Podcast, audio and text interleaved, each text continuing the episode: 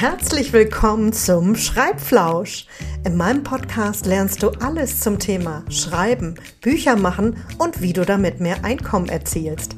Ich bin Alexandra Bosowski, Schreibcoach, Spiegelbestseller-Autorin und Online-Unternehmerin.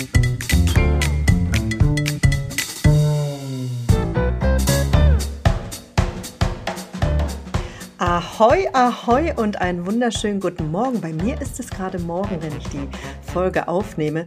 Mal schauen, ob der Hund mich in Ruhe lässt und mal wieder kein Paketbote hier vorbeikommt. Wir schauen mal. So, ihr Lieben, ich freue mich so sehr, denn ähm, ich muss erstmal ein großes Danke und Shoutout an euch alle da draußen geben. Denn äh, tatsächlich, obwohl ich den Podcast erst Ende Dezember gestartet habe, habe ich schon 400 regelmäßige Zuhörerinnen und die Folgen wurden über 850 Mal downgeloadet. Also Natürlich habe ich nicht viel Ahnung davon, ob das eine große Zahl ist, aber für mich fühlt sie sich sehr groß an. Und ähm, überhaupt danke ich jedem Einzelnen von euch, weil jeder Einzelne zählt. Es sind eben gar nicht die großen Zahlen. Aber ich freue mich natürlich, dass ich irgendwie vielleicht auch die richtigen Themen hier aufgreife. Spitzenreiter ist übrigens die Folge Meine besten Schreibtipps äh, von Dezember, aber eigentlich liegen auch alle sehr nah beieinander. Also man merkt schon, da sind irgendwie ganz treue Fans dabei, was mich natürlich mega freut. So, und in dieser Woche ähm, habe ich äh, die Türen zur Buch-WG geöffnet, also meinem Schreibprogramm äh, zum Buchschreiben. Und ich habe viele, viele Gespräche geführt und die haben mich auch zum Thema der heutigen Folge geführt, nämlich muss die Buchidee schon stehen, bevor man überhaupt an so einem Schreibprogramm teilnehmen kann.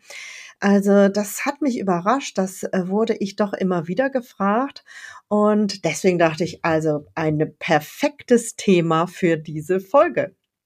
So, also muss die Buchidee schon stehen, bevor man überhaupt loslegen kann, oder muss ich eben auch schon äh, ein fertiges Manuskript haben, bevor ähm, man das macht? Muss ich also schon ganz viel mitbringen, äh, oder auch eben, äh, bevor ich mich an einen Verlag wende?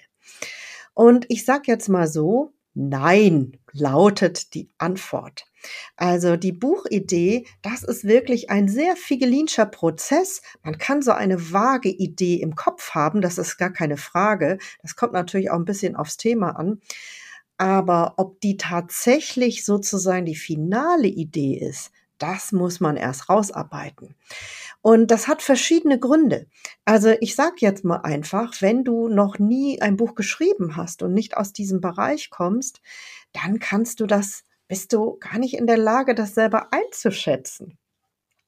Also äh, um ähm, eine Idee zu einem funktionierenden Buch zu machen, oder eine Dramaturgie zu entwickeln oder ob es überhaupt gerade gefragt ist, das erfordert einfach ganz viel Erfahrung. Punkt. also, ähm, weil da kommen sehr viele ähm, Facetten zu ähm, oder Gründe zusammen, die eben ähm, da reinspielen. Ich will euch das mal an Beispielen so ein bisschen aufdröseln. Also, wann ist überhaupt eine Geschichte gut? welchen Dreh oder welche Dramaturgie brauchen sie, äh, braucht sie. Oder ich meine ganz ehrlich, jede Geschichte kann man auch mit unterschiedlichen Schwerpunkten erzählen. Also die gesellschaftlich relevant sind, die historisch relevant sind oder persönlich, wie auch immer. Also ähm, schauen wir einfach mal auf das Thema oder auf das Genre Biografie. Also wir alle haben irgendwie ein ziemlich langes Leben, aber welche Teile daraus sind denn wirklich relevant? Das ist, glaube ich, ganz schwer einzuschätzen, wenn du selber in deinem stillen Kämmerlein an deiner Biografie sitzt. Wir haben natürlich bestimmte Schmerzpunkte. Also, ähm, und wir neigen auch dazu, diese schlimmeren Krisen in unserem Leben äh, oder die Verletzungen, die wir mitbringen, dass wir da immer hingucken und sagen, hui, äh, wie auch immer. Aber wir neigen auch dazu, bestimmte Teile zu verdrängen oder wir erinnern uns nicht mehr daran. Und das ist eben eigentlich auch der Punkt. Äh, und diese Erinnerungsfenster müssen geöffnet werden. Und ich sage jetzt mal auch, äh, das geschulte Auge, um eine, um eben die Knackpunkte in einer Biografie zu erkennen, Das hat man eben einfach nicht. Also man hat eine sehr subjektive Sicht auf seine eigene Geschichte und da spielen auch so Sachen rein wie, wie Scham oder auch dieses, was ich ja immer so oft hier erwähne, ist eben auch das Köpfchen, was sagt, ach, wen interessiert denn das? Also das passiert sehr oft ähm, in der Zusammenarbeit, dass Menschen mir erstmal Dinge vorenthalten, also ähm, Ereignisse, und ich die natürlich mit durch geschickte Fragestellung herauspule. Und ähm, natürlich, das ist eine sehr intensive Arbeit. Und dieses Rauspulen bedeutet eben manchmal auch dem anderen etwas, also mit ihm in den Schmerz zu gehen. Das ist einfach so. Also sich trauen, Fragen zu stellen, die eben pieken. Und man selber ist nicht in der Lage, sich diese pieksigen Fragen selber zu stellen. Also äh, das ist zum Beispiel ein Grund. Ähm, also genau, oder wen interessiert das denn? Äh, ich glaube nicht, dass man in der Lage sein kann, äh, seine Glaubenssätze, die auch den Schreibprozess begleiten, so äh, zu bewältigen, dass man, dass man eben in der Lage ist, ähm, das zu übertragen auf die Buchidee. Und es spielen eben auch noch ganz andere Sachen rein. Also wenn ich zum Beispiel wirklich darüber nachdenke, mich an einen Verlag zu wenden, dann äh, muss man zum Beispiel prüfen, diese Buchidee, ist die gerade gefragt? Ist das ein Trend? Ist sie gesellschaftlich relevant? Oder man muss ja auch ein bisschen in die Zukunft schauen, wird sie relevant? Aber nochmal der Reihe nach. Ich äh, habe euch mal ein Beispiel mitgebracht. Also zu mir ähm, kam vor sehr langer Zeit, ist schon ein paar Jahre her, eine Frau, die ich äh, kannte und die hatte ähm, das Buch auch schon fertig was ich auch immer abrate, nur mal so nebenbei. Und es ging um ein sehr schweres Thema, nämlich um das Thema Suizid. Ihr Sohn hatte sich äh, das Leben genommen und ähm, sie hatte ähm, das schon verarbeitet. Das ist natürlich ein extrem schweres Thema. Ähm, sie hatte begonnen mit dem Schreiben, weil sie sich sehr alleingelassen fühlte in diesem Trauerprozess. Ähm, Suizid, da tauchen ja sehr viele äh, schwere Dinge auf, äh, Schuld, ähm, Familiengeschichten. Äh, wie reagiert auch das Umfeld darauf? Die Nachbarn, die Freunde. Es wird auch viel geschwiegen ähm, und äh, da ist man in einer sehr, sehr schrecklichen Situation eigentlich, äh, die, äh, die eigentlich auch Hilfe ähm, braucht, also eine Begleitung braucht. Ähm, diese Autorin hat sich hingesetzt und geschrieben und ich kriegte das fertige Manuskript. Und ähm, so, was ist da passiert? Also ich sage euch gleich mal vor, vorneweg, wir mussten das ganze Buch nochmal neu schreiben. Ähm, weil, runtergebrochen, fand man die Autorin überhaupt nicht sympathisch. Das klingt jetzt sehr merkwürdig. Äh, also man konnte, ganz im Gegenteil sogar, man konnte sie überhaupt nicht leiden. Und das ist natürlich überhaupt nicht Sinn und Zweck ähm, eines Manuskriptes. Das ist auch beispielsweise meine Aufgabe, äh, zu verhindern, dass Menschen gegen sich schreiben. Also dass sie durch das, was sie ähm, priorisieren in ihrer Thematik, dass man denkt, ach du liebes bisschen, was ist denn das für eine äh, unsympathische Person? Also man kann sich in einem biografischen Prozess total vergaloppieren und unter anderem auch sich selber schaden. Und äh, das ist ja auf gar keinen Fall Sinn der Sache.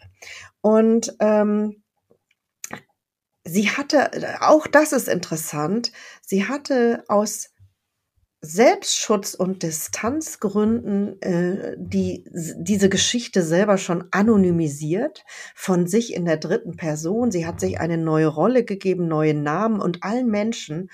Und dieses ja so ergreifende Thema blieb merkwürdig fremd, also eben distanziert. Und das hatte auf jeden Fall was damit zu tun, dass sie eine äh, durch die vorherige Anonymisierung schon eine große Barriere aufgebaut hatte zu sich, zu dem Thema. Äh, ich konnte sehr gut verstehen, warum das für sie in dieser schweren Zeit, äh, wo das frisch passiert war, sehr hilfreich war, weil, um einfach auch von dem Schmerz nicht überwältigt zu werden. Aber ähm, es ist schon wichtig, das sage ich auch immer all meinen anderen Leuten, äh, die sich biografisch beschäftigen. Und wir machen das hier sehr viel, auch wenn man nicht seine Biografie schreibt, weil auch in Ratgeber fließen oft biografische Anteile rein. Ich sage immer so, wir sind hier in einem geschützten Raum, ihr müsst erstmal frei und offen schreiben. Erstmal alles raus. Gesiebt, sortiert und anonymisiert wird erst im Nachgang. Das Schrei der Schreibprozess ist so sensibel, und so schwierig, ähm, dass man nicht schon gleichzeitig drei Fäden im Kopf haben kann und sagen, oh, hoffentlich verletze ich hier keine Persönlichkeitsrechte. Oh, und hoffentlich äh, fühlt sich Tante Uschi nicht verletzt, wenn ich das oder das. Das muss man erstmal wirklich ausschalten. Äh, und das heißt, ich muss erstmal freischreiben, im wahrsten Sinne des Wortes, unter meinem Namen und, und alle auch so benennen. Und tatsächlich kann man das Manuskript auch im Nachgang anonymisieren oder Sätze verändern, dass Menschen nicht mehr erkannt werden oder was immer. Aber zurück zum Thema. Also wir haben eben das musste bei diesem fertigen Manuskript nochmal ganz neu angeschaut werden. Wir haben im Grunde von vorne angefangen. Also wir haben einen Blick auf die ganze Familiengeschichte genommen. Also ähm, wo sind die Wurzeln und die Brüche zu erkennen? Und wir sind sogar bis ähm, bis dahin äh, gegangen in, äh, zu ihren Vorfahren, zur Chronologie ihrer Lebensgeschichte. Sie war auch ein Kriegsflüchtling. Wo sind in dieser großen Lebensgeschichte Entscheidungen getroffen worden, die auch gesellschaftlichen Zuständen der damaligen Zeit eben auch geschuldet sind. Ähm, auch das ist für dich selber, wenn du an deiner Biografie schreibst, oft gar nicht zu erkennen. Ähm, und da geht es wirklich darum, ähm, Dinge gar nicht zu bewerten, gut, schlecht und warum haben die das gemacht oder so, sondern die oft werden im Leben ähm, Entscheidungen getroffen unter dem Einfluss ähm, von historischen Zusammenhängen. Also ich sage jetzt mal ähm, feministische Entscheidungen, ähm, weibliche, ähm, äh, historische. Wie, du hast halt in den 50er Jahren, in den 30er Jahren, in den äh, 60er Jahren wurden Dinge, also ich sage jetzt mal Trennung, Scheidung, Weggehen, äh, wie hinterlasse ich jemanden, wurden vollkommen anderes aus einem, aus einem anderen Einflussgebiet getroffen, weil die äh, Zeiten, die gesellschaftlichen Zusammenhänge es so hergeben. Also in der Nazi-Zeit äh, mit Sicherheit ähm, wurden andere Entscheidung getroffen als zum Beispiel in der, in der Phase der sexuellen Befrei Befreiung äh, in den 60er Jahren. Und warum ist das eben so relevant? Ja, weil sie Biografien beeinflussen und weil eben gerade beim Thema Suizid es viel um die Frage Schuld, war ich irgendwie in irgendeiner Form beteiligt, haben wir irgendetwas äh, entschieden, äh, was das befördert hat, eben genau herauszuarbeiten, dass man eigentlich gar keine andere Wahl hatte, diese Entscheidung zu dieser Zeit so zu treffen. Also, und das ist eben äh, genau das, wo wir wieder dahin kommen mit der Buchidee. Äh, weswegen ich denke, ähm, nee, wir nehmen die Idee auf den Prüfstand und wir schauen uns, also als Buchcoach, Mentorin muss ich eben, ist das genau meine Aufgabe, eben solche Fragen zu stellen, Reflexion zu ermöglichen aber auch mit dir eben gemeinsam an dieser Idee zu feilen, sie zu überprüfen und sie gegebenenfalls anzupassen oder zu verwerfen. Auch das kommt vor. Und das ist meiner Meinung nach im stillen Kämmerlein oder eben auch ähm, als Nicht-Profi überhaupt nicht möglich. Also ihr müsst euch vorstellen, ähm, äh, ich bin natürlich, ich bin seit über drei, nein, nicht 30, aber 25 Jahre im Schreiben zu Hause. Ich bin ja erstmal äh, Journalistin geworden und da wirst du drauf, äh, da lernst du einfach drauf getrimmt, eben Geschichten zu erkennen. Ich bin wie so ein kleines Trüffelschweinchen. Also ich sehe das auf den ersten Blick. Ich kann äh, drei Zeilen lesen und dann zack. Ich brauche nur auch zwischen den Zeilen. Ähm, das erstaunt mich natürlich auch immer wieder, wenn man, wenn manchmal mir wenn relevante Dinge unterlassen werden, aber ich sie sofort aufspüre. Das hat einfach sehr viel mit Übung und Erfahrung zu tun. Ähm, zu uns, also als Journalisten, ähm, das war genau meine Aufgabe, ähm, große Dinge runterzubrechen und eine Dramaturgie aufzubauen und zu sagen, was ist eigentlich der Kern? Äh, und das ist bei Büchern letztendlich genau das Gleiche. Also nochmal zum Thema Buchidee. Also äh, ein zweites Beispiel ist für mich Isabel Reuser eben von der, äh, über die es ja auch eine eigene Podcast-Folge gibt. Also wer hier neu dazu kommt, dem empfehle ich auch sehr, Isabels Geschichte zu hören. Also sie kam eben, nein, erstmal kam ja Isabel gar nicht mit einer Buchidee. Aber als es dann soweit war, die hat eine sehr tolle Familiengeschichte und so lag das so ein bisschen auf der Hand, äh, eben diese Familiengeschichte zu verarbeiten. Ihre erste Idee war eine Familiensaga. Äh, das war ihr aber dann doch zu groß letztendlich, weil wenn man Schreibanfängerin ist, ist das wirklich die Königsklasse. Also haben wir das verworfen.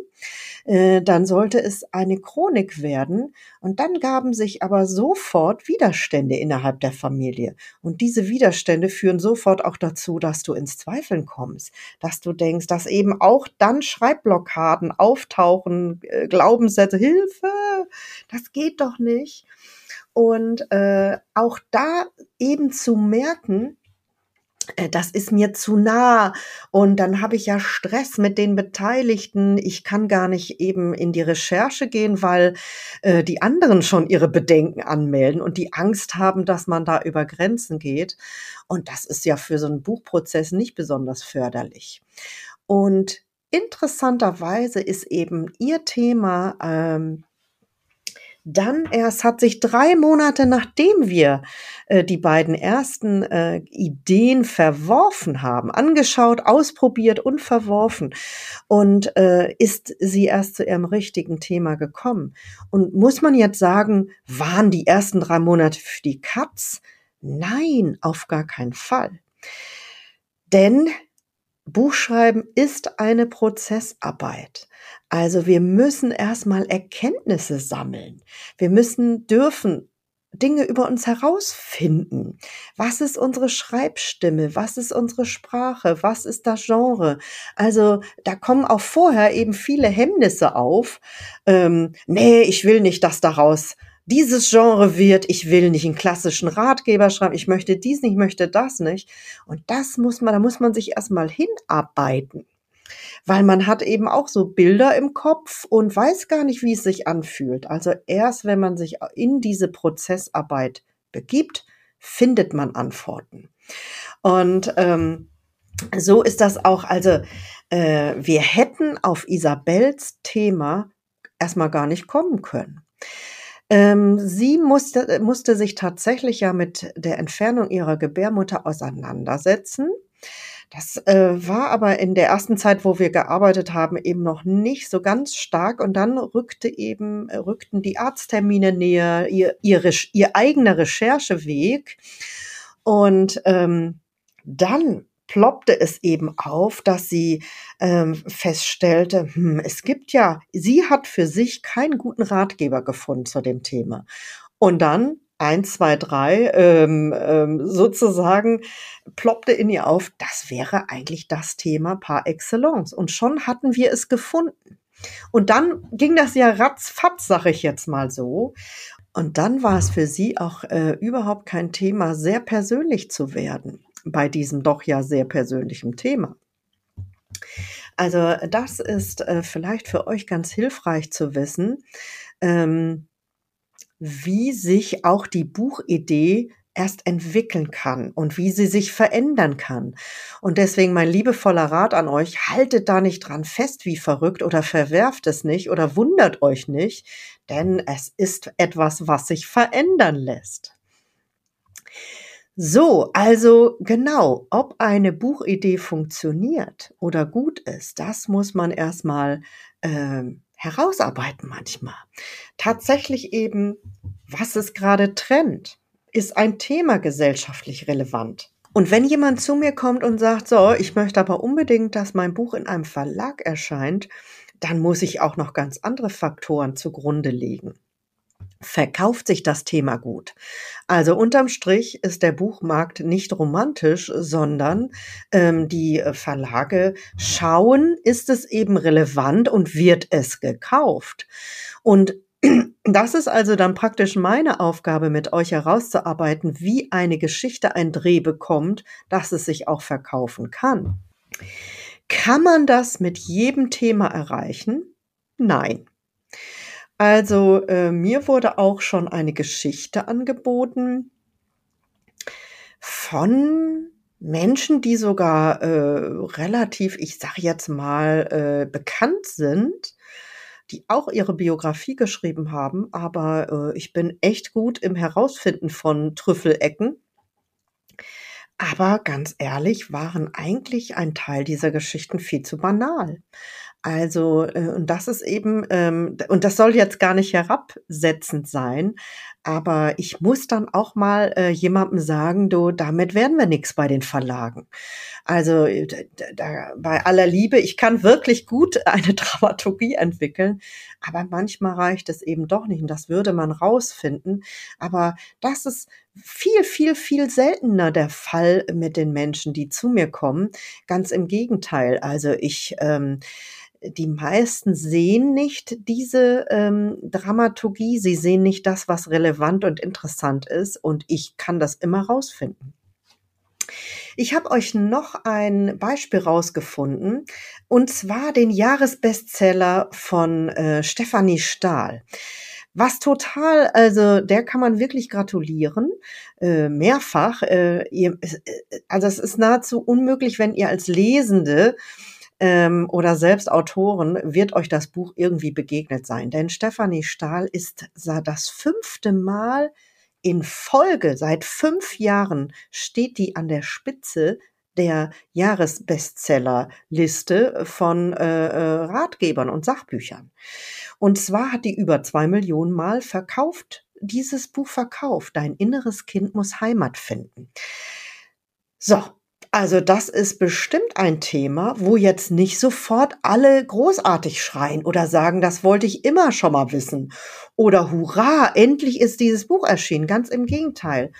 Also wer sich in diesem Thema bewegt, ähm, eben innere Kindarbeit, Reflexion auf die Kindheit schauen, ähm, biografisches Arbeiten interessanterweise auch, ähm, aus dem Bereich auch Psychologie, Therapie und so weiter. Ähm, die kennen das, die sagen, yes, war mir immer schon bekannt und jetzt, ah, super Buch. Aber ähm, es gibt auch ganz viele Menschen, die haben das noch nie gehört äh, oder die haben auch noch nie darüber nachgedacht, eine Innenschau zu machen. Warum ist denn dieses Buch gerade mit diesem Thema so groß geworden? Das hat was damit zu tun, dass eben wir gesellschaftlich gerade in einer, in einer sehr großen Wandlungszeit sind und zwar auch schon vor Corona. Und diese Wandelzeit, also große gesellschaftliche Umbrüche, die passieren nicht innerhalb von Wochen oder Monaten, sondern die ziehen sich über, über mehrere Jahre oder sogar Jahrzehnte hinweg. Ich nenne ein Stichwort. In unserem Fall ist es zum Beispiel die Digitalisierung.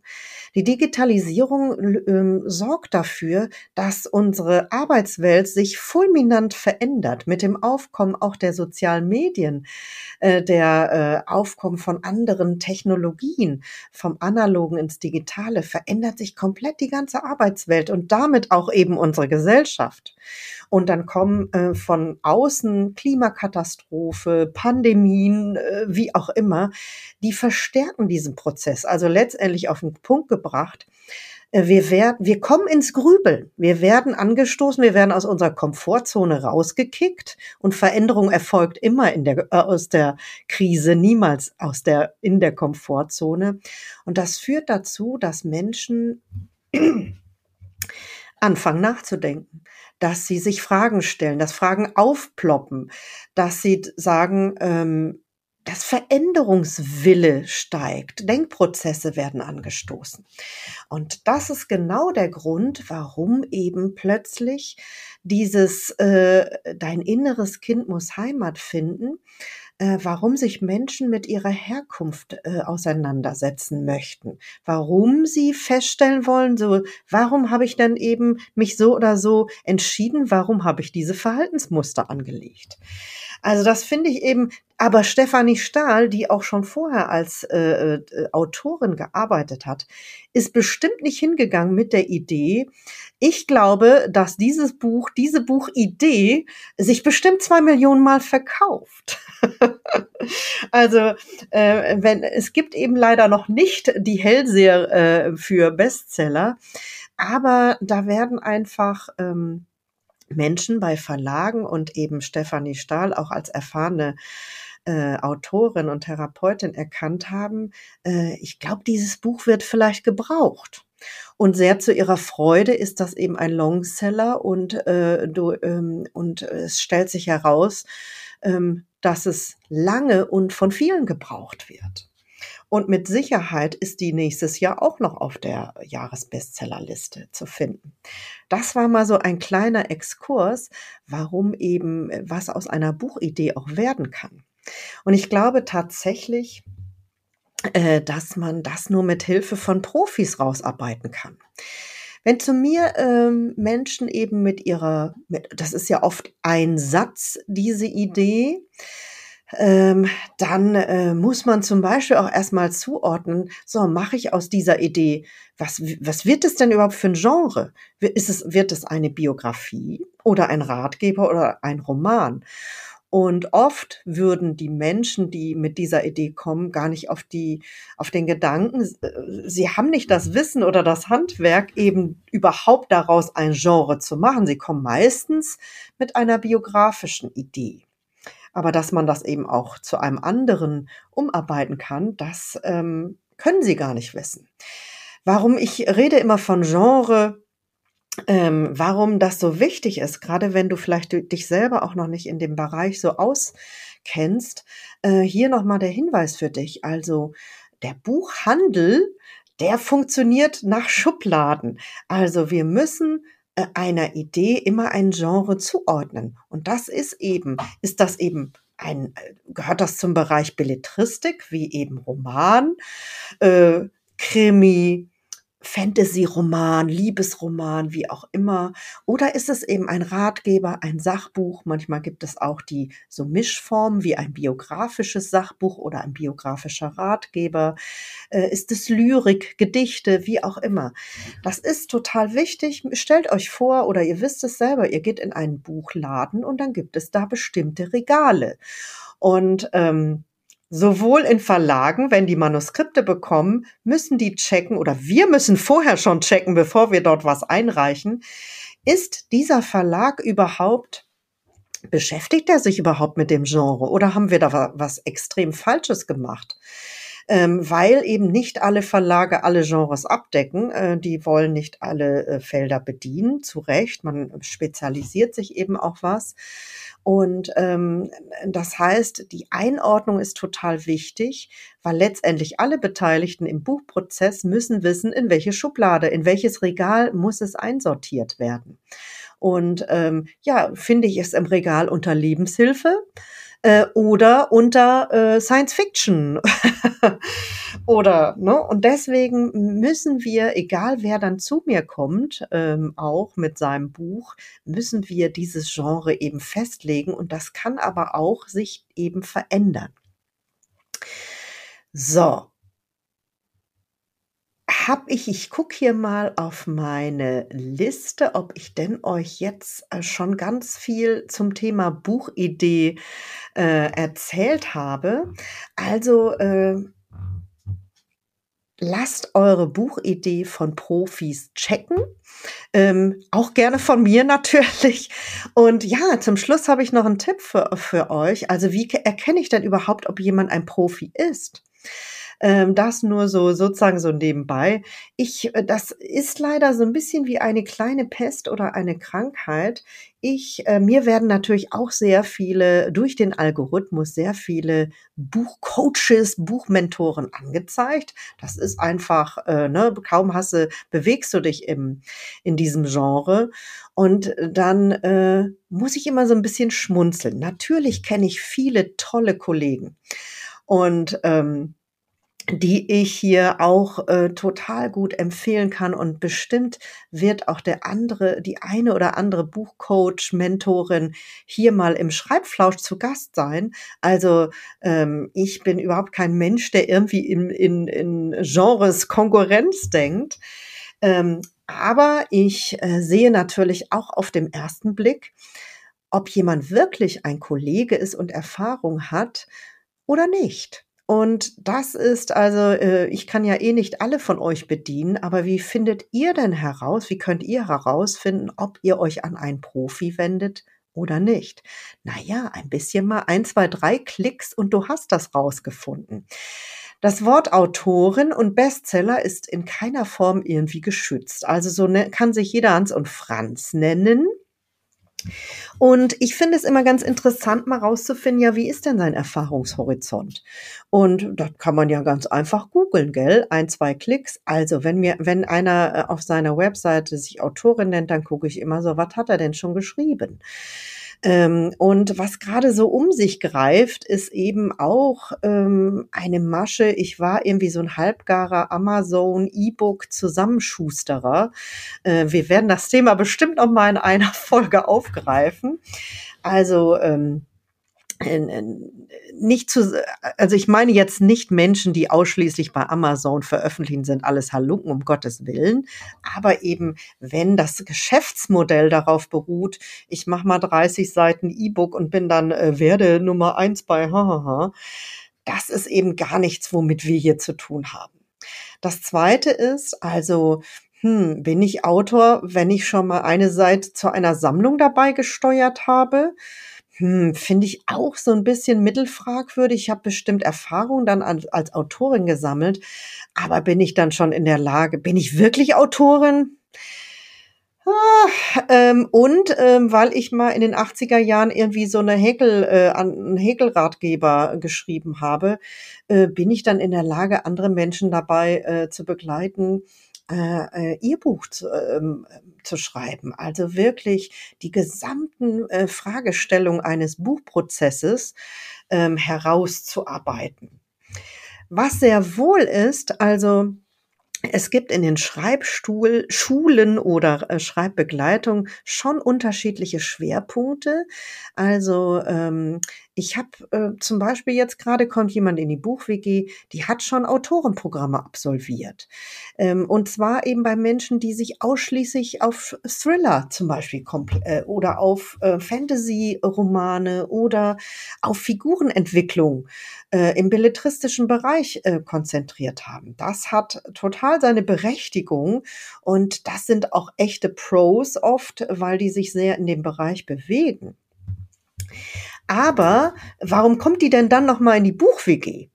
Ähm, ja, weil in diesem Programm nicht gelehrt wurde, wie man denn aus seiner Geschichte auch tatsächlich, wie man in den Buchhandel kommt, wie man äh, äh, wie man dazu kommt, wie sein Buch aussieht, das Cover entwickelt, den Titel, ähm, äh, wie, wie man ein tolles Lektorat findet, wie man ein Layouter findet, wie Figuren gezeichnet werden, wie Buchmarketing geht wie man einen Verlag findet und, und, und das Ganze drumherum. Also ein Buchprozess besteht ja aus sehr vielen Teilen. Und es gibt tolle Profis, die eben einen Teil mega abdecken. Ich bin aufgrund meiner Erfahrung jemand, der eben alle diese Teile abdeckt. Ähm, aber ähm, trotzdem bin ich nicht die Einzige in dieser Welt.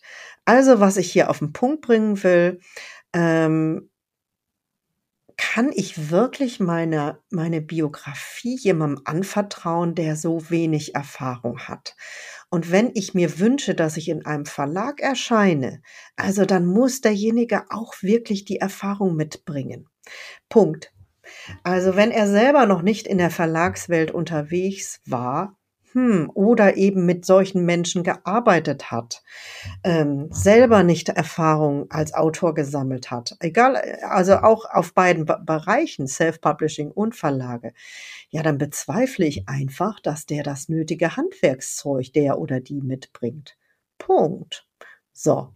Und es ist auch so, gerade im biografischen Bereich, das sind tiefgehende Prozesse, also ich wundere mich überhaupt auch in unserem Online-Bereich, wie sehr die Menschen bereit sind, ähm, irgendwelche Stümper an den Biografien oder an den Seelen rumarbeiten zu lassen. Äh, ja, das klingt jetzt böse, ein ganz neues Thema und ich will das auch gar nicht weiter aufgreifen, aber vielleicht für dich nochmal den Hinweis, wenn du ähm, ein schweres Thema zu verarbeiten hast, dann such dir wirklich ein Profi. Ähm, auch auch bei mir ist es so, ähm, obwohl ich auch schreibtherapeutisch arbeite, muss ich erkennen, ob zum Beispiel jemand, äh, ich sage nochmal als Beispiel die Suizidgeschichte, ähm, ob jemand auch weiterführende, tiefgehende therapeutische Hilfe braucht. Punkt, ganz einfach. Ich bin nicht Therapeutin. Wir können über den Schreibprozess heilende Dinge in Gang bringen und auch herausarbeiten. Aber das heißt noch lange nicht, dass ich jemanden therapeutisch behandeln kann, um Gottes Willen. Und das ist auch mein, ein Teil meiner Arbeit zu erkennen, braucht dieser jemand noch weiterführende Unterstützung, die ich ihm gar nicht geben kann. Auch ein ganz, ganz spannendes Thema, schreit nach einer Extra-Folge. Und wartet mal, ich drehe mich hier gerade mal um, weil ich, ähm, ha, weil ich hier äh, ein, eine äh, ganz tolle ähm, Schreibtherapeutin äh, zu dem Bereich auch, mit der habe ich schon Kontakt aufgenommen, Professor Dr. Med Silke Heimes, also die lade ich bestimmt hier mal zu einer Folge ein. Die beschäftigt sich nämlich mit dem Thema ähm, therapeutischem Schreiben. Und äh, da, das ist bestimmt eine ganz spannende Folge, ähm, was ihr da so begegnet. Die hat auch sehr schöne Ratgeber dazu, sehr hilfreiche ge, ähm, geschrieben. Aber jetzt, ähm, so, wir haben also ganz viel über Buchidee gesprochen. Wir haben schon ganz viele neue äh, Folgenideen hier auch gesammelt. Ähm, ich gebe euch äh, hier noch den Hinweis, äh, ja, die Türen zur Buch-WG sind geöffnet, wenn du die Folge später hörst. Wir haben heute den 4. Februar ähm, und wenn du zu spät bist, dann ähm, findest du bestimmt eine Warteliste, wenn es eine nächste Runde gibt. Ähm, aber jetzt, wenn du aktuell diese Folge hörst, bis Montag sind die Türen noch geöffnet. Sonst schreibst du mir einfach in den Show Notes, findest du alle Infos auch zu dem Programm der Buch-WG. Sieben Monate mindestens werden wir miteinander schreiben. Es ist eine kleine, feine Schreibgemeinschaft. Die ersten Autorinnen sind schon eingezogen. Äh, ich habe eben in dieser Woche viele Gespräche und so großartige äh, Geschichten gehört, ganz tolle Buchideen, über die ich natürlich jetzt hier noch nicht sprechen darf und werde. Äh, auch ein tolles Thema. Ab wann spricht man eigentlich über sein Buch? Äh, nächste Folge. und ähm, ja, also wenn du auch ähm, deine Geschichte zwischen zwei Buchdeckel bringen möchtest, wenn du aber noch im Zweifel hast, funktioniert deine Buchidee, muss ich die schon mitbringen? Nein, dann schreib mir doch einfach unter alexandra.brosowski.web.de. Wir treffen uns zu einem persönlichen Gespräch und werden das mal rausarbeiten. Und ich freue mich, wenn du dabei bist. Ähm, aber ja, guck mal, was wollte ich jetzt sagen? Da verliere ich hier zum Schluss noch den Faden. Ende des Werbeblocks. Ich freue mich, wenn du weiter hier im Schreibflausch, dem Schreibflausch lauscht. Und wenn du selber eine äh, Frage an mich hast, wenn du selber ähm, ein Thema dir wünschst, dann schreib mir doch auch einfach. In dem Sinne, bleib erstmal gesund und ich freue mich, wenn du beim nächsten Mal wieder dabei bist. Ciao und Ahoi!